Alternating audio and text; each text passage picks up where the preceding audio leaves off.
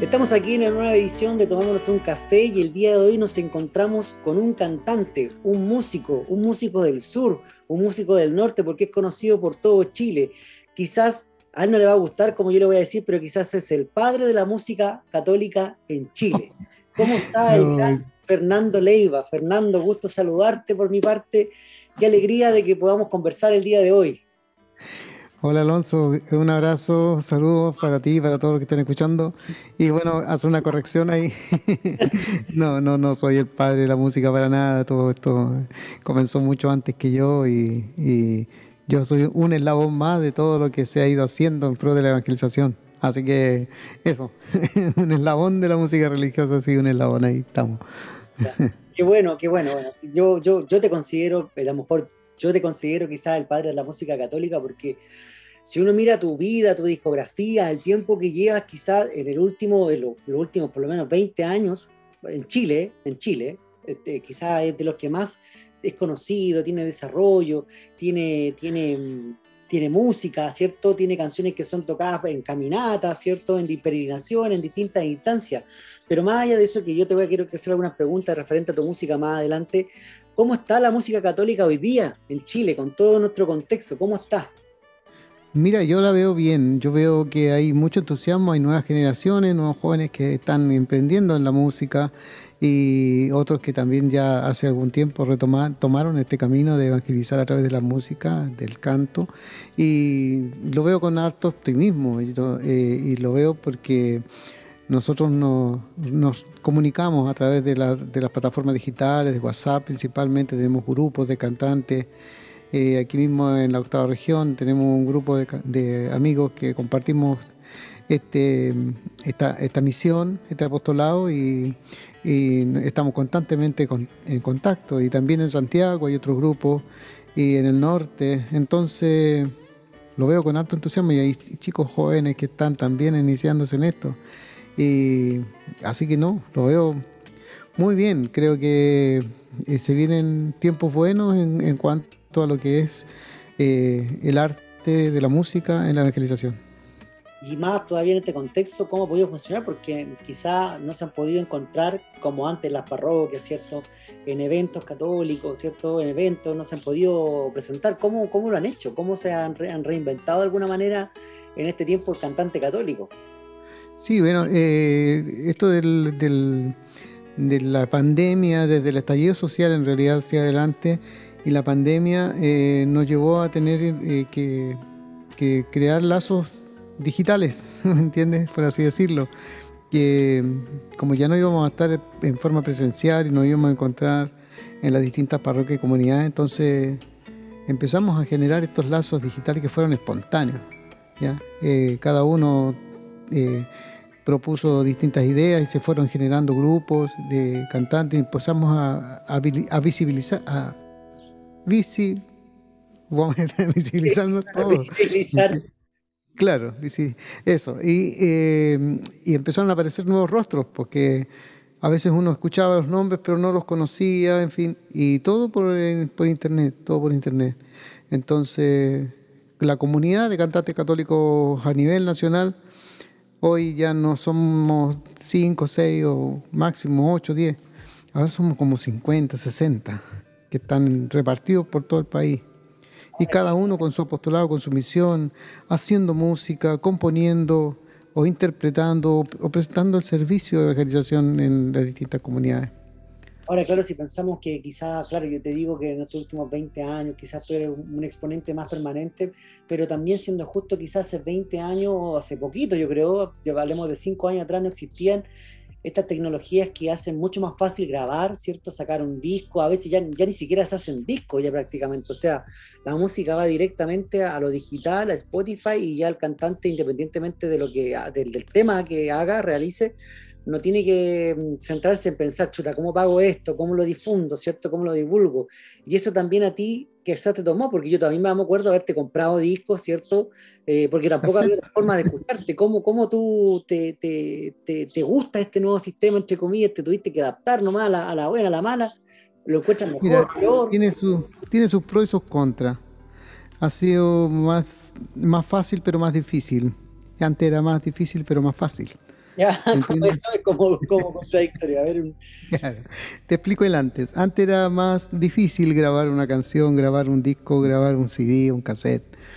Pero era eh, más fácil financiarlo porque eh, uno, aunque fuera recorriendo eh, las comunidades o dejando los pies en las calles vendiendo tu disco, tenías la posibilidad de financiar el disco.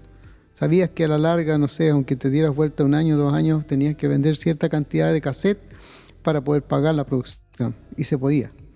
¿Me entiendes?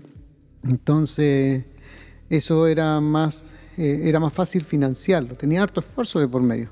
Pero era más difícil tener la oportunidad de grabar, porque había que ir a un estudio de grabación, había que pagar el estudio, todo eso. Pero también habían eh, algunas empresas que facilitaban un poco también el servicio y eh, uno podía pagar con, ah, con crédito, eh, de a poco a medida que vayas vendiendo, tú vas pagando. Así lo hice yo con mi cassette que decir la verdad. Fui pagando poco a poco, mes a mes, a medida que iba vendiendo, pero pude hacerlo, ¿me entiendes?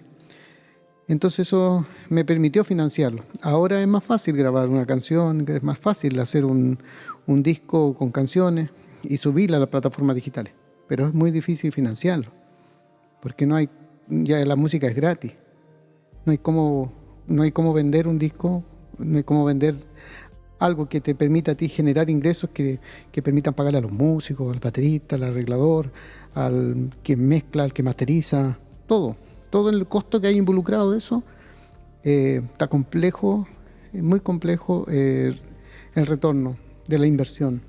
Si tú gastas en una canción 400, 500, aunque sean 200 mil pesos, eso no lo vas a recuperar en las plataformas digitales a largo plazo. muy largo plazo. Tiene que ser Adel. Adel. claro, tendrías que tener millones de reproducciones para que uno diga, ah, sí, puedo financiar esto. Pero nuestra música no tiene millones de reproducciones, al menos en el ámbito nuestro. Entonces lo que se genera por las plataformas digitales es mínimo y no te permite proyectarte, decir, ya voy a sacar este año una producción, porque sé que con, la, con las reproducciones digitales voy a financiar la producción. No. Entonces cada uno está haciendo mucho esfuerzo, sacando dinero de, de, su bolsillo y haciendo mucho esfuerzo para poder hacer una canción o hacer ya una sola canción, porque no te da para hacer un disco.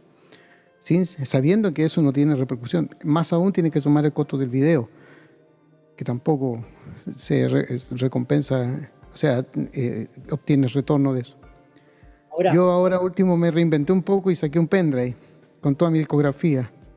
Eso lo he estado vendiendo a través de las plataformas digitales y ha funcionado, pero es muy complejo. Oye. Por eso te digo que ahora es más fácil grabar un disco, una canción, pero es más difícil financiarla.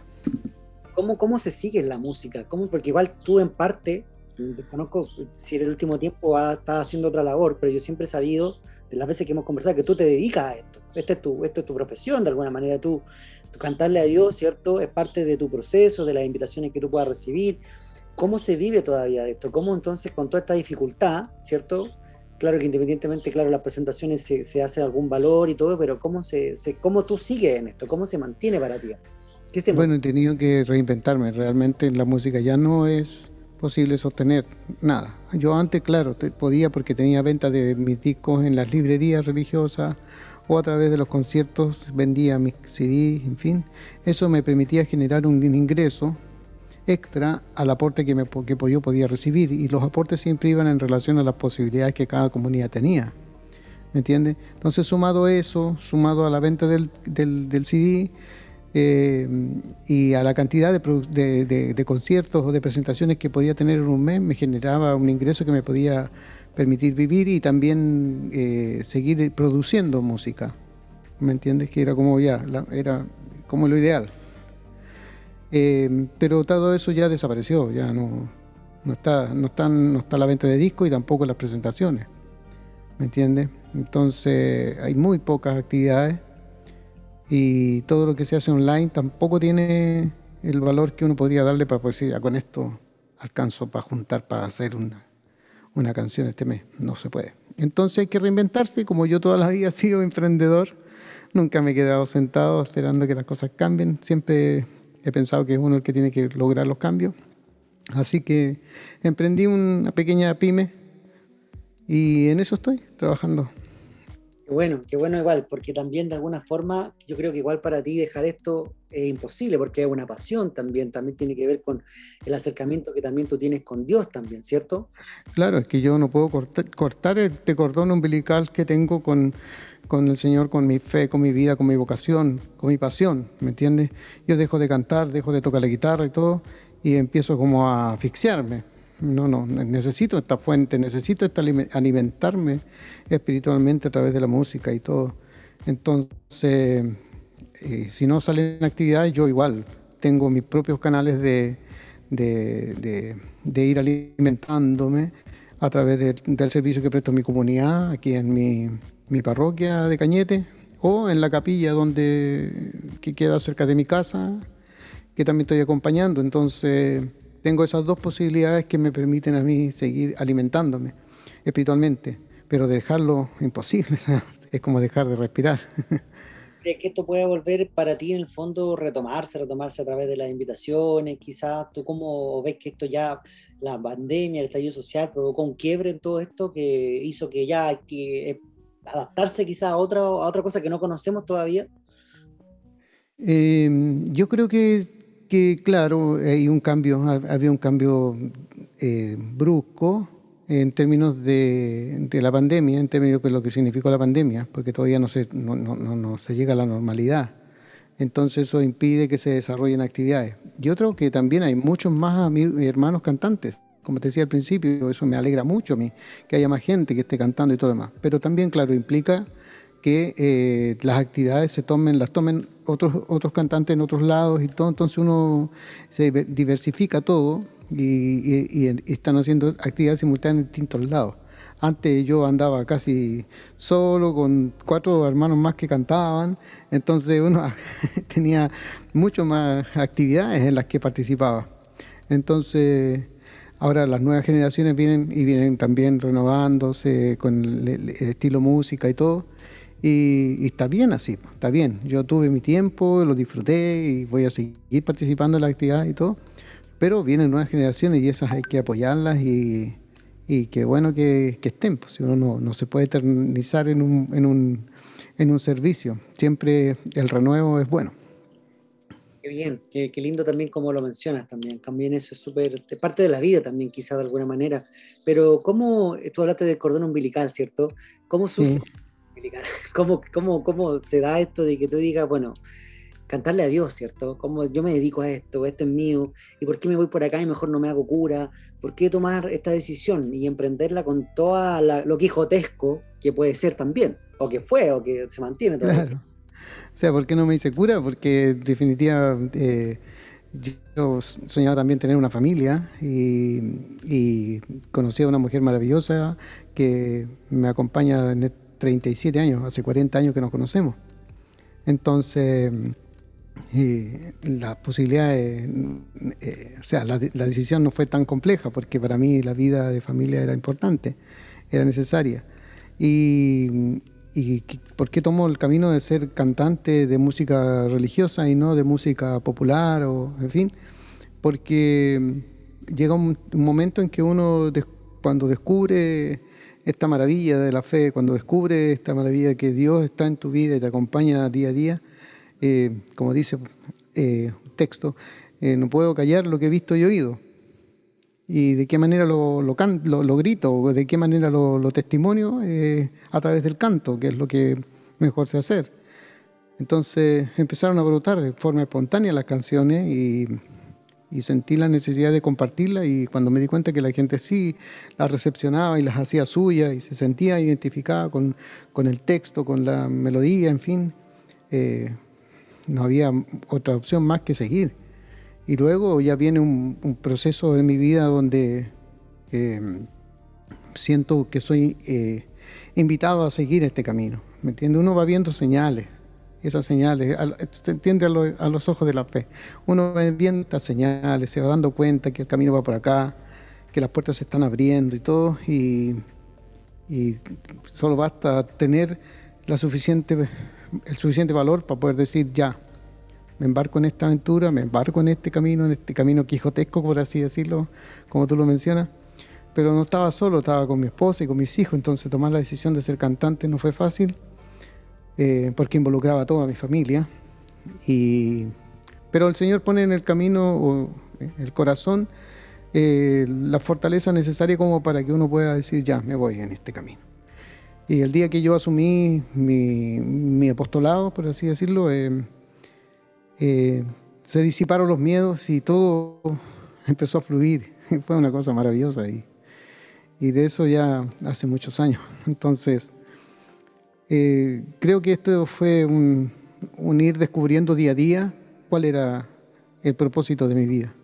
Y cuando uno lo descubre, ya no hay que mirar para atrás, seguir para adelante. Qué bonito eso, porque quizás hay personas que están toda la vida buscando su propósito. Sí, eso sí, es lamentable a veces que mucha gente vive toda su vida haciendo algo pensando que pudiera hacer otra cosa. ¿Por qué no, lo, no hice esto? ¿Por qué no fui esto otro? ¿Por qué no logré acá? ¿Por qué no estudié pintura? ¿Por qué no hice, no sé? Entonces, cuando yo empiezo en este camino, yo descubrí este caminar, digamos, yo empecé a escribir canciones religiosas a los 28 años. Ah, no, no fue joven, entre comillas joven, cuando uno puede Entre comillas no, yo hacía música popular y folclórica desde los 18 años empecé a escribir música. Pero a los 28 años hice mi primera canción religiosa. ¿Cuál fue tu primera canción, Fernando, religiosa? Siglos de amor. Siglos y siglos que estás dando tu amor. Esa, esa fue.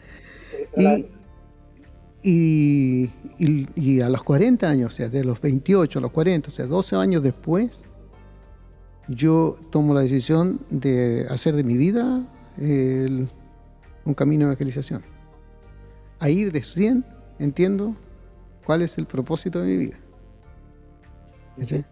Increíble lo que, me comenta, o sea, igual es muy potente el mensaje que tú estás dando este de, que, de, la música, ¿cierto? Y esta canción que tú compones. Y cuando tú mm. sacas, por ejemplo, tu primer disco, que será la verdad, ¿cierto? Que será la verdad, sí. La verdad, tú lo hiciste quizás seriamente, me refiero seriamente a modo de, voy a sacar un disco para, para hobby, o tú ya tenías más o menos claro que a esto te iba a empezar a dedicar en el tiempo. Eh, yo saco el primer disco, a ver, después empecé de haber escrito hartas canciones, estaba El aclaró, Señor ilumina mi vida, Tres cosas tiene el amor, que yo hice la música de esa canción, en fin.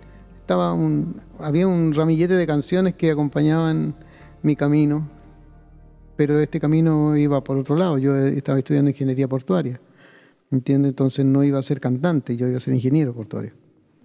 Y eh, eh, después de que yo termino de estudiar, eh, después de, descubrir que muchas cosas en mi vida fueron eh, fiel reflejo y testimonio de que Dios acompañó este, este, este, este camino, eh, yo decido en forma de gratitud decir, Señor, te agradezco todo lo que me has dado y a mis 40 años dije voy a hacer un disco para darte gracias. Y ahí hice este primer disco con todas estas canciones que sentí que no podían quedar escondidas en un archivador. Si yo no hubiese hecho ese disco, nunca se habría conocido Señor Ilumina mi vida. O Crecerá la verdad, o alguna otra canción, El Hijo Pródigo, por ejemplo. Jamás se habrían escuchado. Tiene el amor. Entonces, eh, Tres Cosas Tiene el Amor había salido en un cassette ya antes, en Cantos para la Misión. Aclaró, se conocía también en el cassette, aclaró. Pero 10 canciones de más, dura cadena, en fin, no se habían conocido nunca. Entonces dije yo, es mi responsabilidad, a mí se me ha dado este don, se me ha dado estas canciones y esto es mi responsabilidad eh, eh, hacerlas que brillen. Son como estas lámparas que uno las saca para que brillen. Entonces después se me dio a pedir cuenta por esos talentos que se me dieron y que yo no multipliqué. Por eso nace este primer cassette, Crecer a la verdad. Este mi canción favorita es Dios de la Vida. Dios de la Vida. Dios de la Vida, imagínate. y ahí nace este cassette y bueno, lo que ocurrió después ya nunca lo pensé, pues nunca me imaginé que me iban a invitar a cantar a, consecuencia de haber escuchado el cassette o las canciones. Y de ahí ya empiezo a descubrir que este era un camino que era mucho más grande que todo lo que yo había hecho hasta ahora, mucho más grande que mi carrera universitaria, mucho más grande que todo. Y entonces digo, wow, eh, empiezo a cuestionarme esto también, de, ser profesional o, dedicarme a la música religiosa. Hasta que llega el día en que tengo que tomar una decisión y, y ante el Santísimo en mi parroquia tomo la decisión de ser cantante. Y, de ahí para adelante todo lo demás es gracias a la providencia. Todo lo demás es historia. Bueno, este disco que será la verdad que tú mencionas, yo miro la lista de canciones y todas las canciones son conocidas, todas. O sea, son muy, por ejemplo, Tres Cosas Tiene el Amor, una peregrinata del Padre Hurtado sin cantar Tres Cosas Tiene el Amor, peregrinata del Padre Hurtado, junto con la Teresa de Loanda. Entonces, ya son, no son canciones, son himnos. Himnos, sí. Uno empieza a pensar en, bueno, quizá, yo, es un tema de, un lugar para ti, quizá, entre comillas, es la menos conocida, entre comillas, porque entre hay hits cómo crecerá la verdad, ¿cierto? Que tú lo mencionaste, Señor ilumina mi vida, que es una canción que gusta mucho también, ¿cierto? Sí, aquí, Señor. Que, claro, que responde a mucho. Tú hiciste después también con el tiempo un disco de reflexión, también donde incluiste también parte de estas canciones, que imagino que también fue un, tema como un poco a pedido, ¿cierto? Sí, yo en el caminar, después que hice este primer cassette, que era un cassette más dirigido hacia las pastorales, grupos juveniles y todo, porque estaban pegando estas canciones y eran las que más escuchaban tres cosas tienen amor, como dices tú, crecer la verdad, M que Señor, envíanos Señor, en fin, eh, varios hits que nunca me imaginé que iban a ser eh, tan conocidas y que se iban a incorporar en los cancioneros. un orgullo para mí, o sea, eh, uno hace las canciones para reflejar lo que va viviendo y lo que va sintiendo, pero nunca con el objetivo de ser, algo, de ser una canción que sea famosa, que sea un hit, no. Lo que ocurre después ya no es mérito mío, siempre lo digo, Dios hace el camino. Entonces, él hace que la semilla germine. Eh, y luego hice un segundo cassette y también ahora ya, bueno, después CD, Ven a mi ventana. Y ese era un disco que iba dirigido a otro, a otro nicho, a otro grupo, que era este grupo de personas que creen, que saben o que sienten la, la necesidad de Dios, pero que no necesariamente son de iglesia, que muchas veces el escuchar una canción religiosa en la oficina o en, eh, a veces la bajan porque al otro le incomoda, en fin, todo. dije, ¿cómo, cómo llego con, con, un mensaje de amor, con un mensaje de perdón a, a este eh, grupo de personas? Y ahí compuse Ven a mi ventana, que no es tan explícito, ¿me entiendes? Y ahí están canciones que son tremendamente potentes, como Ven, por ejemplo, para crecer, eternamente paz decimos amar. La caridad. La caridad. También escena pascual. Con hits también, porque tú, claro, tú lo dices, ya yo lo hice para un público más, entre comillas, vamos a decirlo normal, pero eh, Eternamente Paz tú has recorrido gran parte del mundo, ¿cierto? Tú la has cantado con mucha gente también. Eh, los músicos católicos en el fondo. Por eso yo digo que tú eres el padre de la música católica porque ellos hacen cover de estas canciones que tú haces.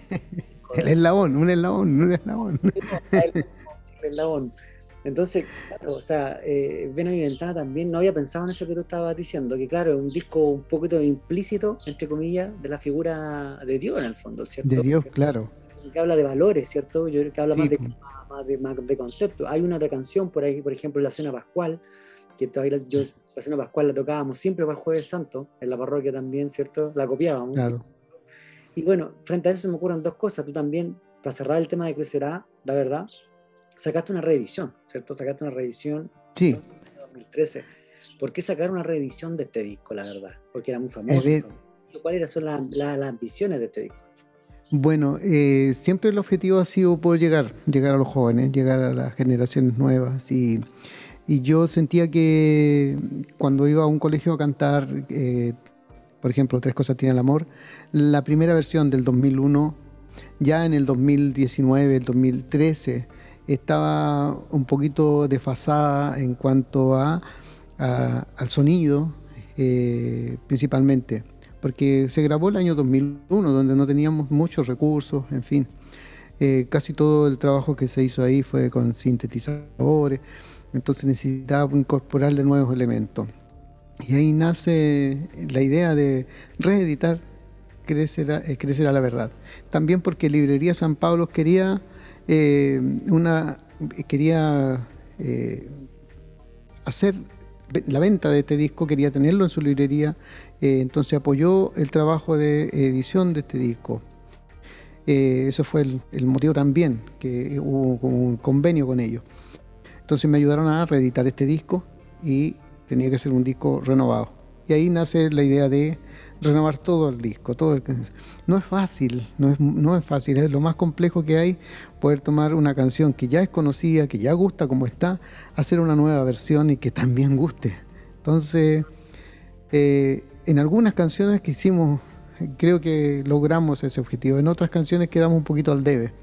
Pero en sí funciona, funciona el disco y cuando ya llego a un encuentro de, jóvenes, ya las versiones son mucho más eh, eh, actualizadas, más rock, hay un poquito, hay otros elementos que la hacen más entretenida, como por ejemplo, a ver, el himno de la misión, Danos el amor, ¿cierto?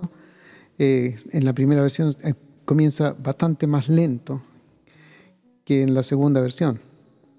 Y tres cosas tienen el amor. Eso ya lo hace, pega más. Y eso me, me llevó a, tomar la decisión de hacer una revisión de Crecer la Verdad para poder eh, llegar a los colegios o llegar a los grupos juveniles a cantar y poder estar un poquito más actualizado sigo prefiriendo la versión del 2001.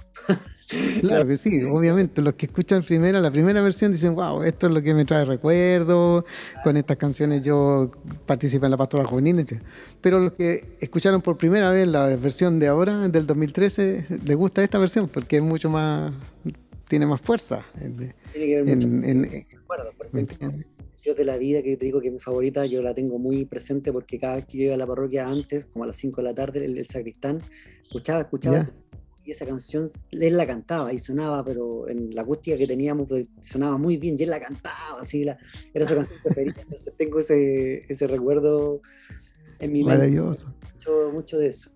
Ahora, claro, bueno, tú mencionas también. Eh, eh, estas, estas, canciones, ¿cierto? Que para mí todas son, todas son conocidas, o todas suenan, la verdad, más que son conocidas, para mí todas han sonado en, en, en himnos, en, entre comillas, comerciales de la música, de, de, de, de, asuntos católicos, o de diferentes elementos, han recorrido el mundo, pero también hay un disco que, que me gustaría preguntarte, ¿por qué decides hacer el disco, el por qué Dios lo ha querido, ¿cierto? Que son dos discos dobles, ¿cierto? Que tiene dos nombres, la verdad.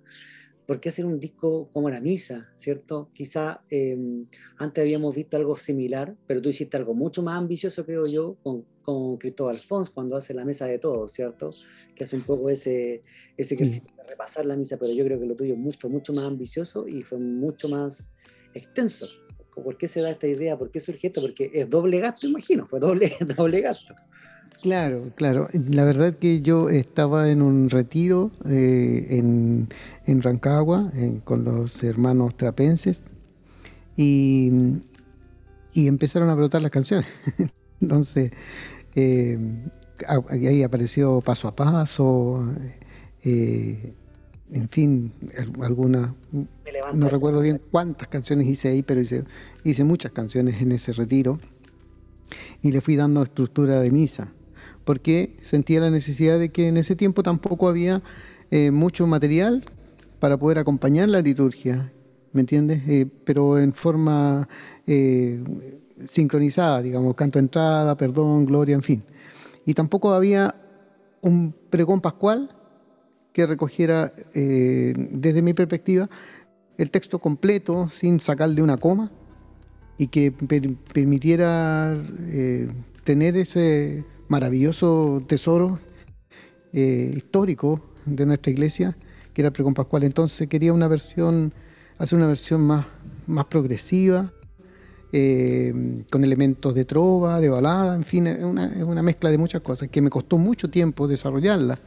Yo venía ya desde hace mucho tiempo trabajando esa, ese pregón pascual y lo iba haciendo por partes primero una parte, una tercera parte, una quinta parte, fui mezclando y uniendo las partes para poder darle forma al pregón pascual.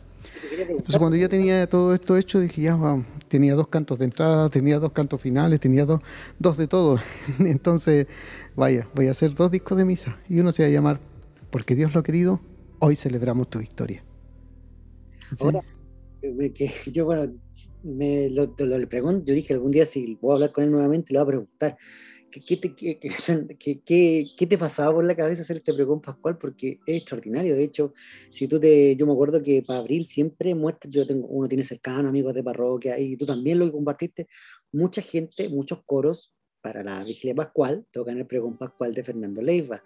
Y yo también lo toqué y era, era complejo tocarlo porque eh, tenía notas no sé, por eso, ¿qué estabas pensando? No sé. es tan difícil. Hay que poner un poquito de trabajo, ¿no? un poquitito de, dedicación. Oye, yo me quebré la cabeza y sí, creo que se me cayeron muchos pelos de mi cabeza sacando las canciones de Silvio Rodríguez con cassette para adelante y para atrás, para adelante y para atrás hasta que la sacaba al dedillo.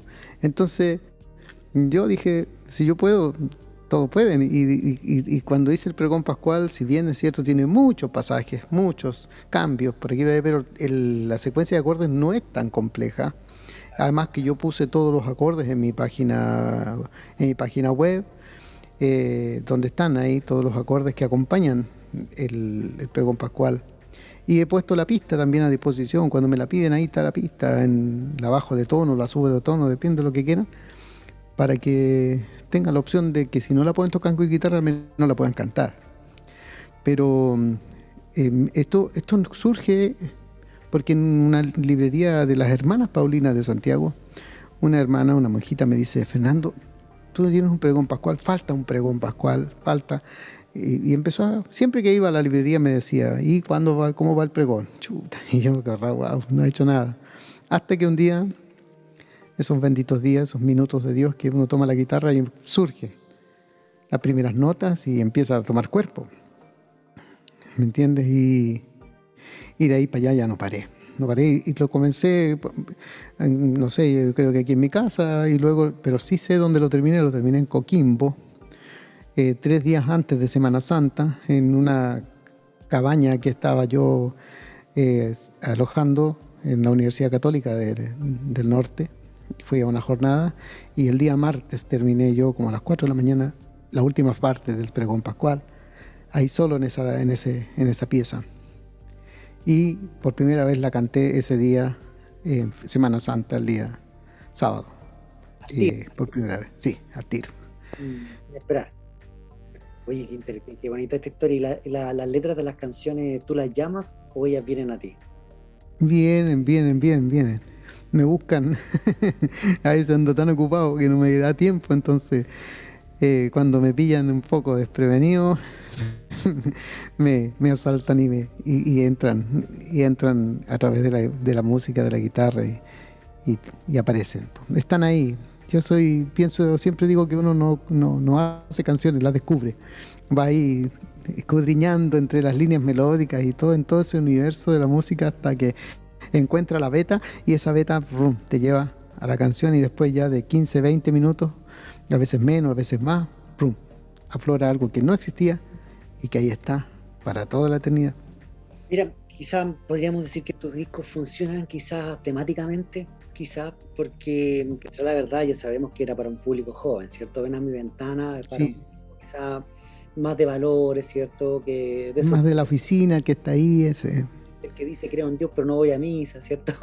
Claro, o que no quiere, que no quiere incomodar al otro, entonces prefiere escuchar música que le hable de valores, de hable de Dios, pero mm, de una manera un poquito más sutil.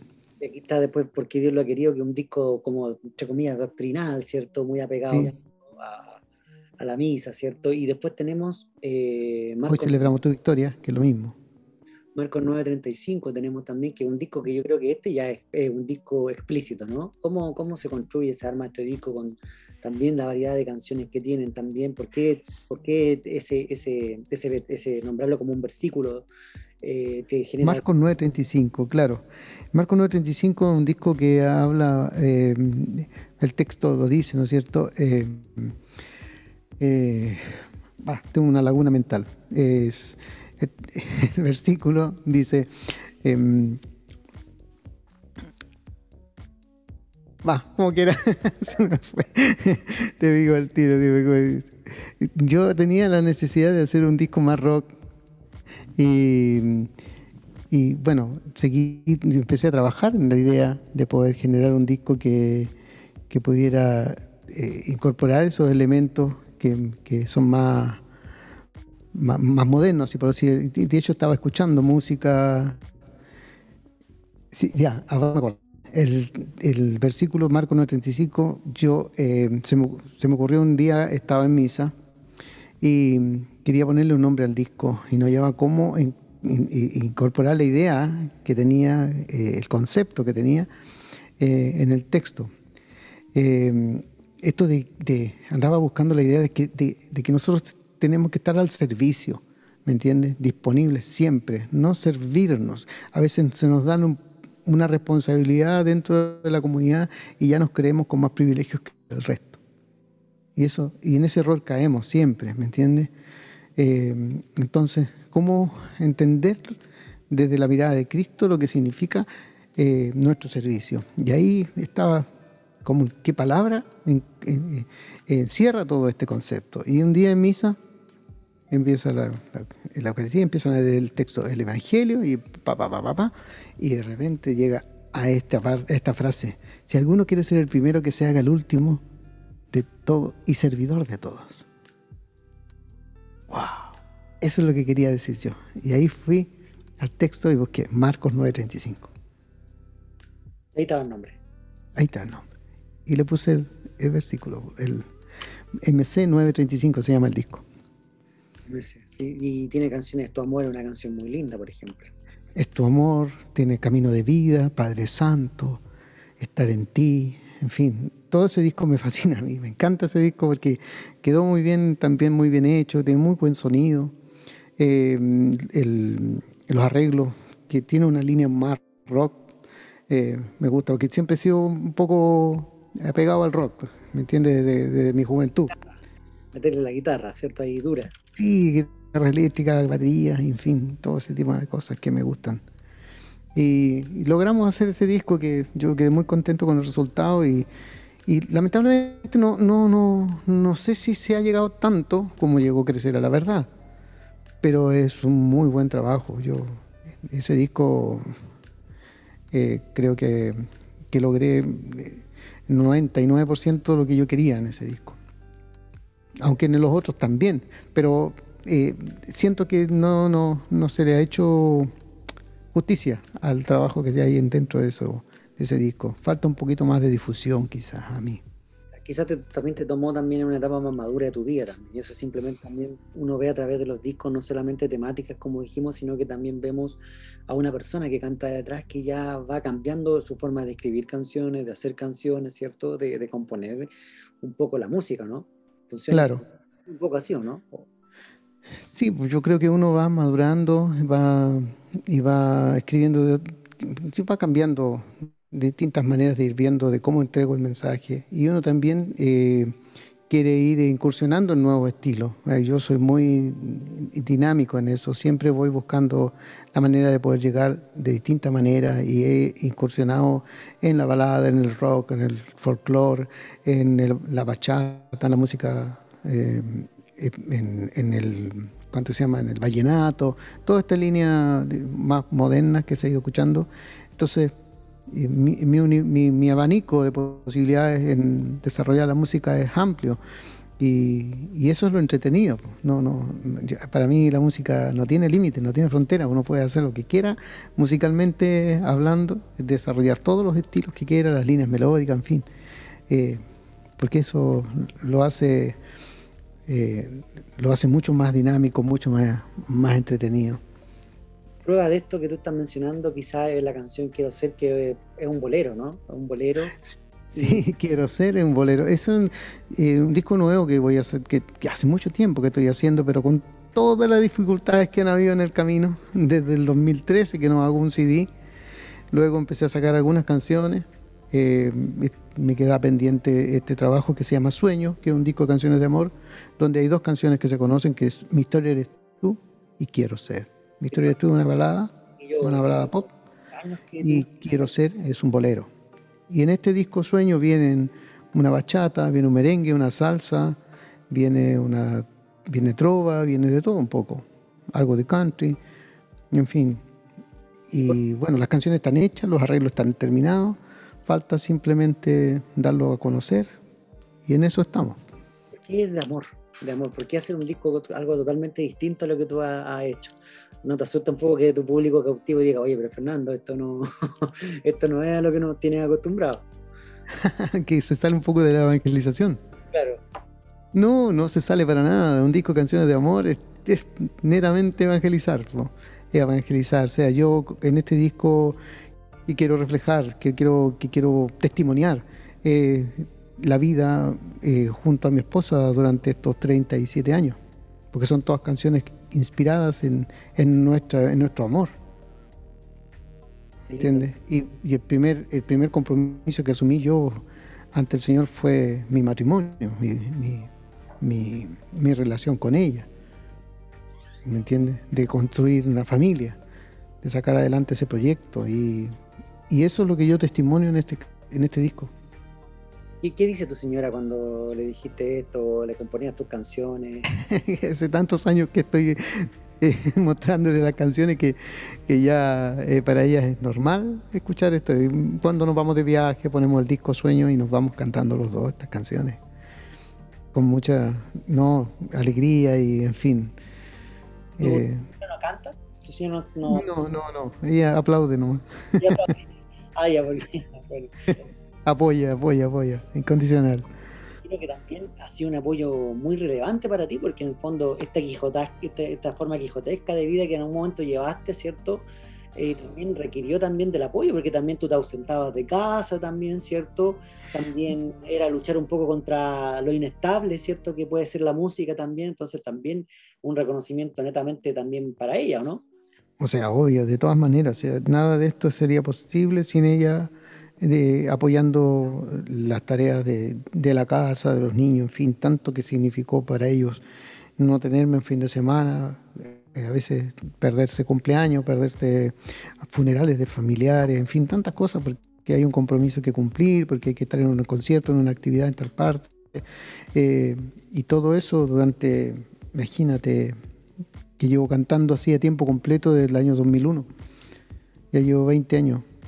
Y, y, ella tuvo que, asumir eh, ese rol esa, eh, y, apoyarme incondicionalmente y en los momentos difíciles, todos los momentos complejos que tienen todos los matrimonios, ¿entiendes? Entonces, eh, si, no hubiese tenido su apoyo, a veces imposible, imposible sacar adelante. Pero bueno, el Señor nos puso en el camino, nos juntó y dijo ya, esta es la tarea que tienen que hacer y vamos, vamos.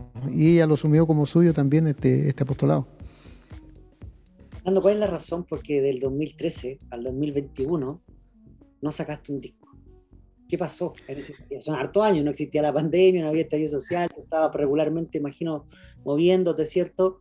Eh, ¿Qué pasa del 2013? ¿La inspiración se fue? ¿Quedó la en blanco? ¿Hubo un descanso? Eh, ¿No había plata? ¿Todas las anteriores? ¿Qué pasó? todas las anteriores menos que la inspiración se fue, porque canciones, de hecho, pero por montones pero ya después de 2013 en adelante, 2015, eh, yo el 2013 saqué el disco Crecerá la Verdad, reedición, ¿no es cierto? Eh, luego de eso hice también un disco que se llamaba eh, Todo por Amor, que es una ópera rock que compuse de textos del padre Esteban Comucio. Eso fue un trabajo que hice para la Congregación de los Sagrados Corazones y fue un trabajo que me tomó dos años, ¿me entiendes? Eh, hacerlo. Terminé el 2015 con eso. Y luego de eso, ya en ese tiempo yo no pude trabajar en proyectos personales, nada.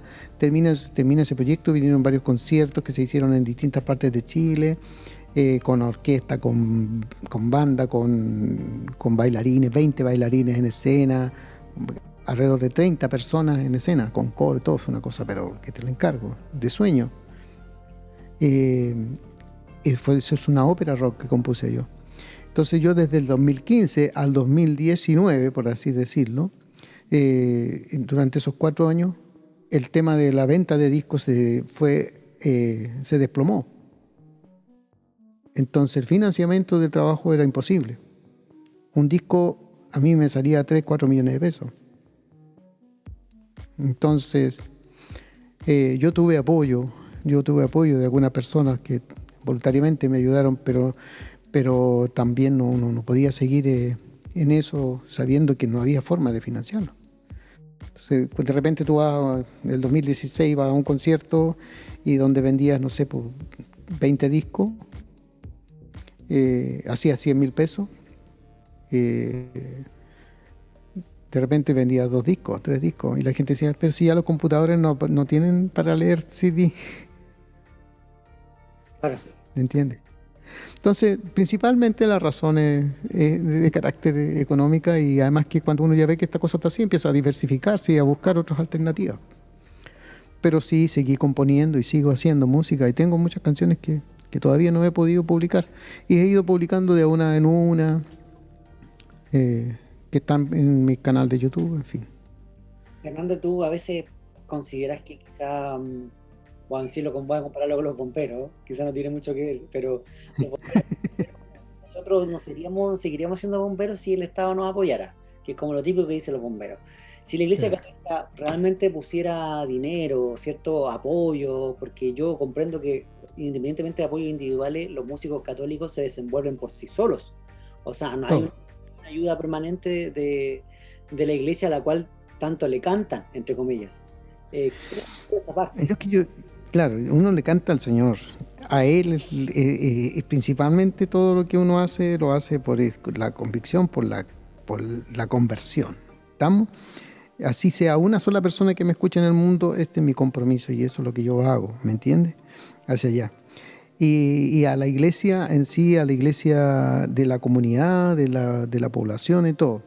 A la iglesia institucional, uno, eh, la, eh, es difícil que la iglesia institucional asuma un rol de financiar eh, un apostolado X, porque no sé, yo no conozco la forma en que la iglesia maneja eh, las finanzas, cómo distribuye los dineros, si es que hay fondos para esto, si no los hay. Nunca me, nunca investigué, ¿me entiendes?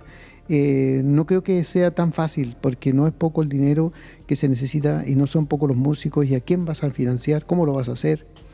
Eh, está, es, es, complejo, no es fácil, porque entre apoyar a un cantante para que haga un disco y tomar esos recursos para proveer un comedor solidario, o sea, no hay por dónde perderse. ¿Me entiendes? Entonces, eh, yo creo que no, no, no, no, no fue así y, está bien, está bien. Yo creo que cada uno esfuerza en la medida que puede y con la creatividad que tenga sacar adelante el proyecto.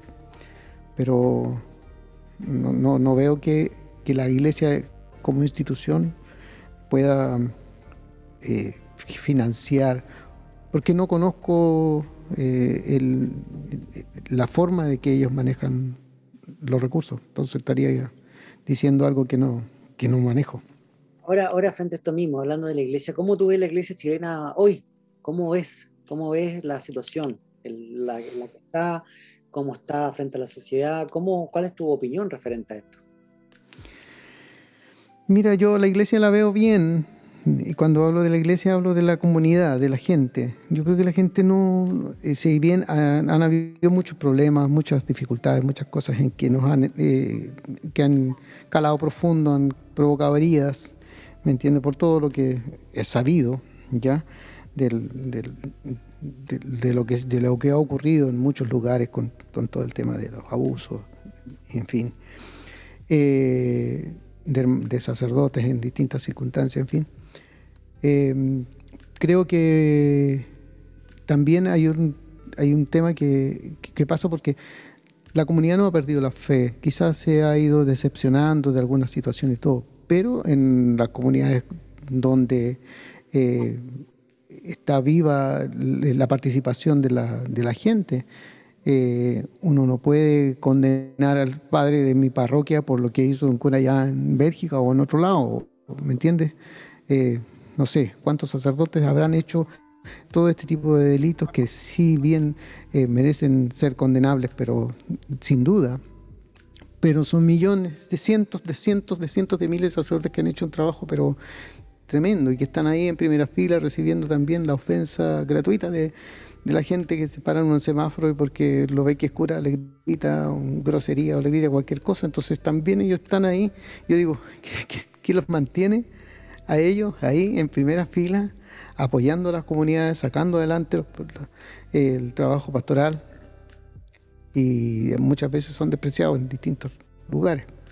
Entonces, eh, yo creo que cada comunidad ha tenido que ir eh, viviendo sus propios dolores en, función de lo que les ha ido ocurriendo, pero la fe es más grande que eso. La relación con Dios es más grande que eso. La experiencia de Dios personal, esa no la borra nadie, eso no, eso no se cae. Cristo nunca ha fallado, Cristo nunca ha defraudado mi vida. ¿Me entiendes? Yo, que llevo años en esto, eh, muchos momentos he sentido que o en algunas situaciones me he visto que el sacerdote X era amigo mío y, lo, compartí con él, en fin, y después me doy cuenta de, algunas cosas que ocurrieron, pero mi fe sigue viva porque yo no dependo de, de, la persona, sino que mi fe está relacionada con la experiencia vivida con, con Dios, ¿me entiendes? Entonces uno reza para que todo esto acabe y nunca vuelvan a ocurrir este tipo de situaciones pero mi compromiso de evangelizar sigue más vivo que nunca. Porque la verdad de Cristo, eh, como te digo yo, llena el alma y te muestra una plenitud de vida. Y eso yo no lo puedo callar. Fernando, ahora, bueno, tú como que cuando tú haces un concierto, igual te preparas y tienes cierto un playlist de canciones. Ahora me gustaría hacerte una pequeña encerrona ya varias. Solo puedo cantar cinco canciones, solo cinco de mi repertorio, cinco, que con esta no tengo que cantarlas sí o sí porque son mis favoritas o porque son las conocidas. ¿Cuáles son las imperdibles, las cinco canciones imperdibles de Fernando Leiva? Cinco canciones imperdibles. Siempre la última es imperdible. Te doy las gracias. ¿Ya? Y esa sería la canción que cantaría al final. ¿Ya? Cantaría Si ilumina mi vida porque es una canción que invita a la oración. Eh, vaya, eh, aclaró, es una canción que la gente siempre está esperando, como si no la canto es como que no, ah, como que no, como que no canté, ¿me entiendes? Ahí tenemos tres. Eh, Padre Santo podría ser otra canción ahí que también acompaña. Y depende cómo se desarrolle la actividad, puedo yo cantar ahí Haz un milagro en mi vida, que también es una canción nueva que he ido sacando.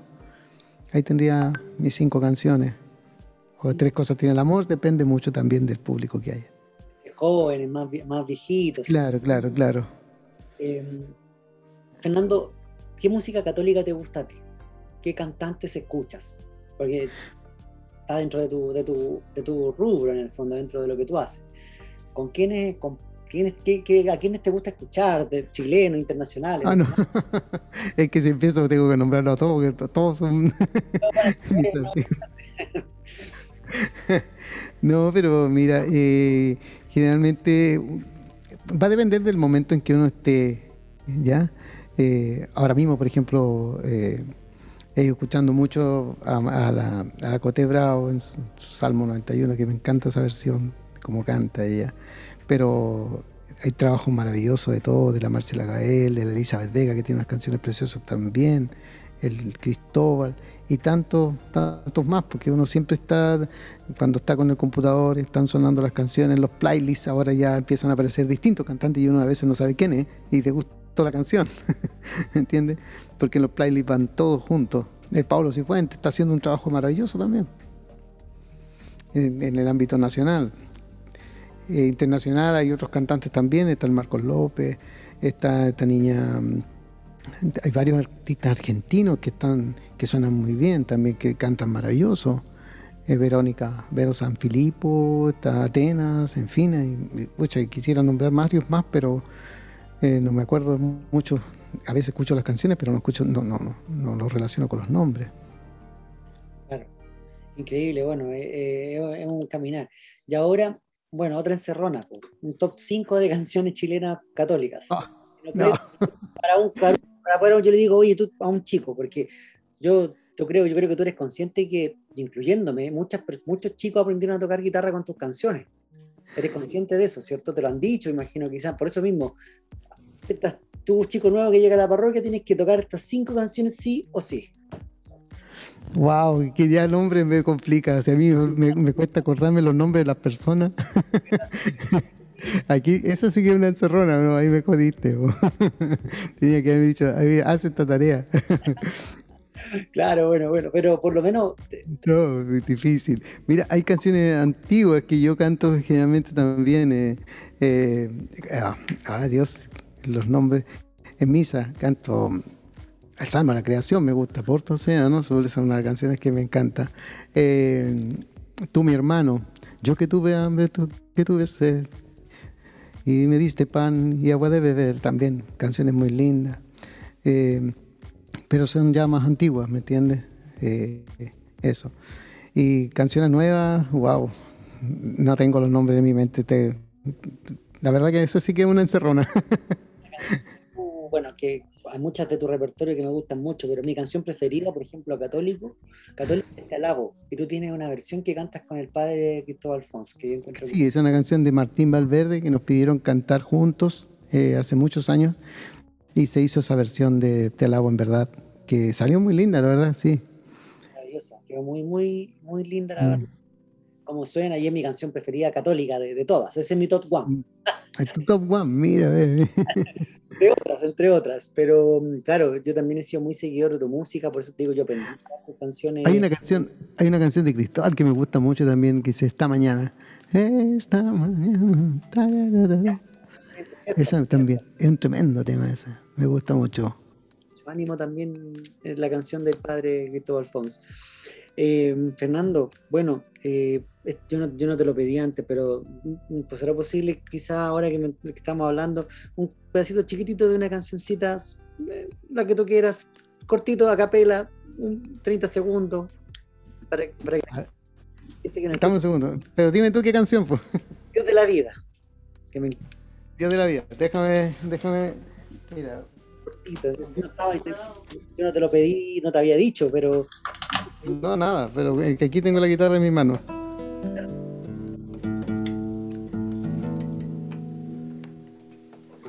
¿Se escucha la guitarra? ¿Se escucha? Dios de la vida, del amor y del perdón.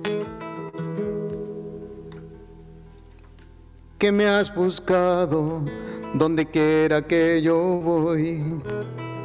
Me has encontrado masticando algún dolor o en el camino confundido y sin control. Hoy es un gran día, se ha abierto el corazón y se ha llenado de su amor y tu calor y cantará una voz donde te quieran escuchar. Se escuchará una voz donde no exista tu verdad. Y brillará el amanecer aquí en mi corazón. Que hará de mí un nuevo ser guiado por tu voz. Y eso. Fernando. más que todo. Oye. Mira, ah, perdón, también, también, bueno, mientras estaba cantando ahí empieza mi mente a, a, retomar nombres y, momentos.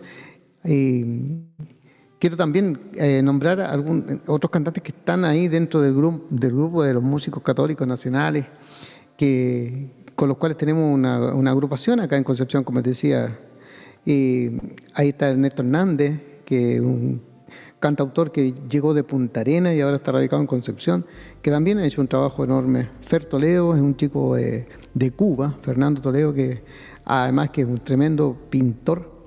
Y, también hace poquito sacó una nueva canción. Eh, y ahí, como te digo, Gerardo también es otro hermano que está de Concepción cantando, y Marcelo Cid, eh, eh, Alejandro, en fin hay una gran cantidad de músicos católicos que hoy están haciendo un trabajo maravilloso.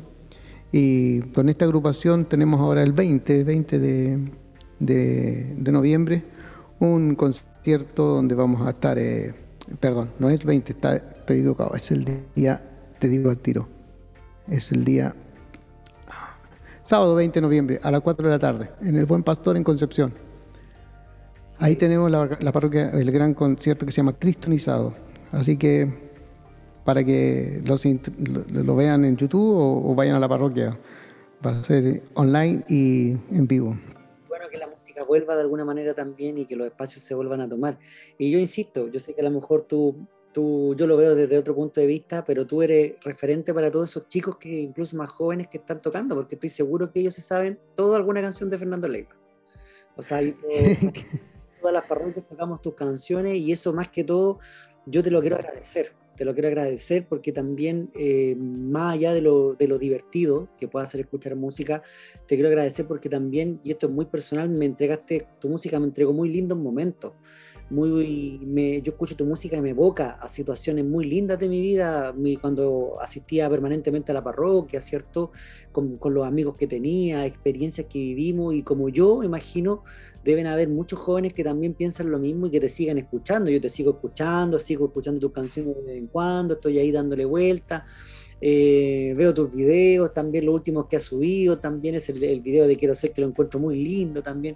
Entonces, más que, más que cualquier otra cosa, agradecerte por tu servicio, tu trabajo, yo sé que tú lo haces por Dios, pero también has llegado al corazón de muchas personas y quizás yo te lo quiero agradecer personalmente, a nombre, me voy a tomar la bandera, a nombre de muchos que también te escuchan y esperan más música de ti, porque a través de ti se reflejan también en la oración, en el testimonio, ¿cierto? En el encuentro con Dios. Nada que agradecer, hermano. Yo eh, creo que no hemos hecho nada más que hacer lo que se nos ha pedido que hagamos. Ya tanto yo como tú, como tantos otros hermanos que, se dedican a, a, distintas labores pastorales. Pues a mí me tocó hacerlo con guitarra, hay otros que tienen otro servicio y que a lo mejor no van a ser eh, visibles ante los demás. Y uno tuvo la, la, bendición de que tiene que pararse en un escenario y ser eh, muchas veces eh, eh, reconocido, aplaudido, en fin, pero no es más importante mi servicio que el que desarrollan cualquier otro dentro de la, del ámbito de lo, de lo, pastoral. Entonces, eso, por eso digo, no, no, no hay nada que agradecer, todo, todo lo contrario, yo el tener la oportunidad de poder conversar y compartir mis ideas, lo que yo pienso, bien o mal, le parece a alguien o no, pero es una manera de poder también entregar eh, al Señor un granito de harina de todo lo que Él me ha dado y lo hago a través de la música y disponible para siempre estar en las comunidades acompañando. Así que es del agradecido soy yo. Claro, Fernando, eh, te podemos molestar con otro pedacito de otra canción. Para terminar, y aquí nos vamos y no te molesto más. no, no me molesta, para nada, todo lo contrario, yo feliz. Se hizo cortito el rato. ¿Qué canción? Puede ser um, Para Crecer, quizás, o Ven a mi ventana. Ven a mi ventana. Tampoco desafina la guitarra. Estamos en vivo, estamos en vivo. Depende. Tengo una guitarra que hacía mucho tiempo que no tocaba. No le he cambiado ni cuerda, dice. A ver. Hace frío desde que empezó el invierno y que entró por mi ventana y se quedó a vivir y se incrustó hasta en lo que estaba encendido desde un tiempo atrás su calor no está, su calor no está, su mirada ya se ha ido. Y su espacio reducido a recuerdos nada más. Ven a mi ventana, ven en la mañana y que este sabor a soledad se haga primaveras, muchas primaveras y el invierno quede atrás. Gracias Fernando, muchas gracias. Te despido, gracias por, compartir esta conversación. Eh, también siempre es bueno esto también uno lo acerca a Dios también, porque lo que tú haces también es testimonio. Así que muchas gracias, Fernando, por estar el día de hoy con nosotros. Gracias, Alonso. Un saludo a todos, a todos. Y bueno, y a los hermanos que no me acordé de nombrar, mil disculpas. Pero bueno, ya voy a hacer la tarea esa, para ir recordando más los nombres que se me olvidan a veces. Pero bien, yo. ¿Ah? Para recomendar.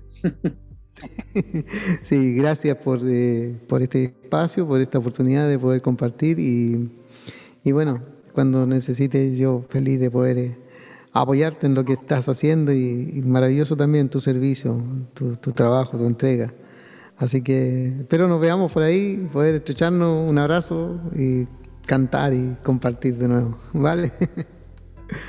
Muchas gracias Fernando Leiva y a todos los que nos están escuchando. Hoy conversamos con, no con el prócer, un eslabón, como él dijo de la música católica chilena, así que con el gran Fernando Leiva y nos encontramos en una próxima edición de Tomémonos un café.